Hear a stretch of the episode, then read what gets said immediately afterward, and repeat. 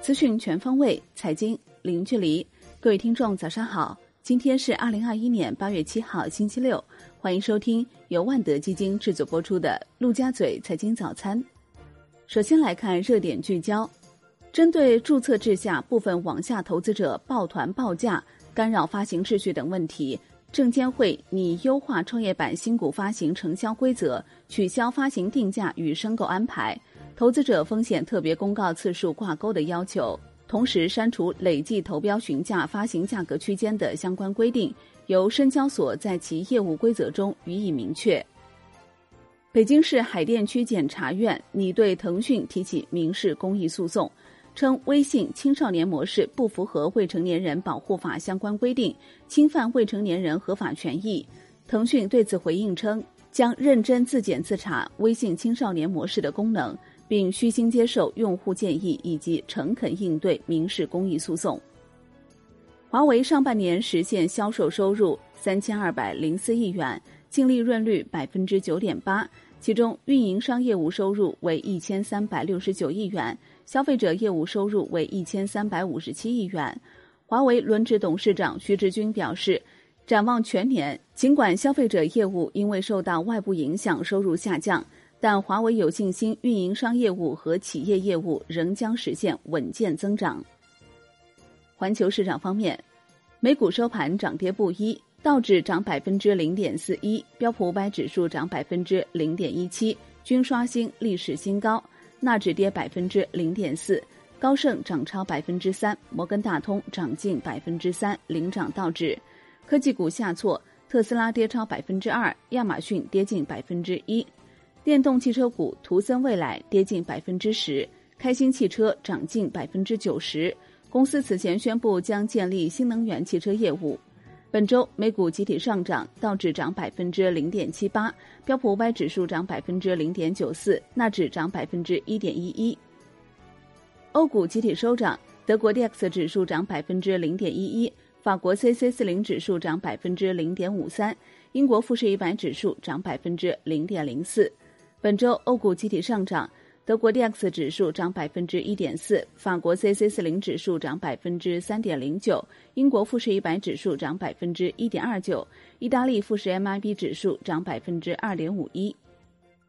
宏观方面，发改委要求组织做好重要民生商品供应调度，及时精准投放储备，确保市场供应不断档、不脱销，价格不出现大幅上涨。同时，严厉打击捏造、散布涨价信息、哄抬价格、囤积居奇、串通涨价等各种违法行为。央行八月六号开展一百亿元七天期逆回购操作，当日有三百亿元逆回购到期，因此净回笼两百亿元。国内股市方面，A 股弱势整理，病毒防治概念股全线回调，锂电池产业链再度走强，有色金属、氢能及燃料电池题材崛起。上证指数收跌百分之零点二四，创业板指跌百分之一点一八，两市成交额超一点二万亿元，北向资金净卖出四点七四亿元，贵州茅台遭净卖出近六亿元。恒生指数收跌百分之零点一，恒生科技指数跌百分之零点二七，科技股走势分化，腾讯升逾百分之三，领涨蓝筹，快手跌近百分之五，再创新低，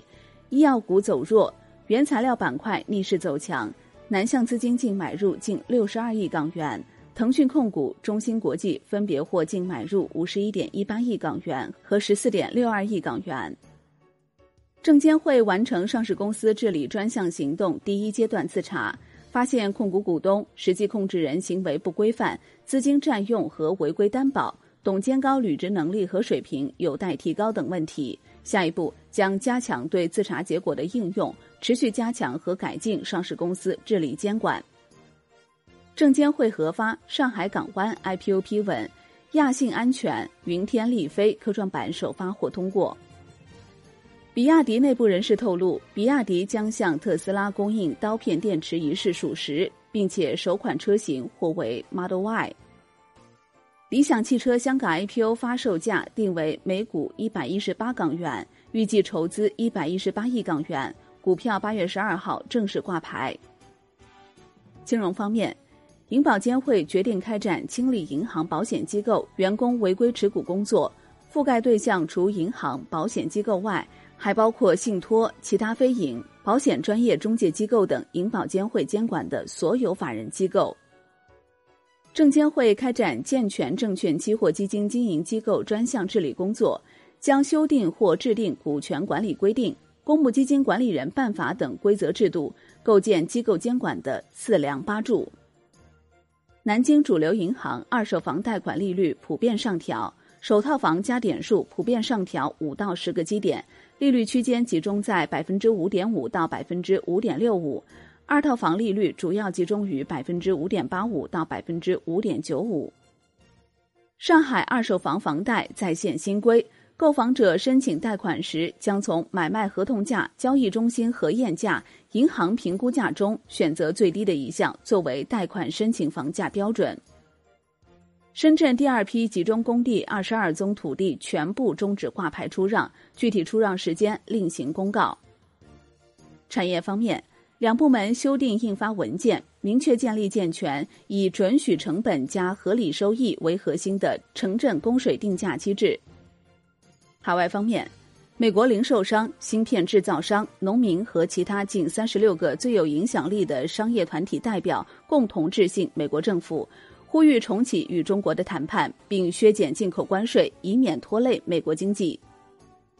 美国七月份非农就业人数增加九十四点三万人，远超市场预期。六月份数据也大幅上修为九十三点八万人，七月份失业率降至百分之五点四。创去年四月以来新低。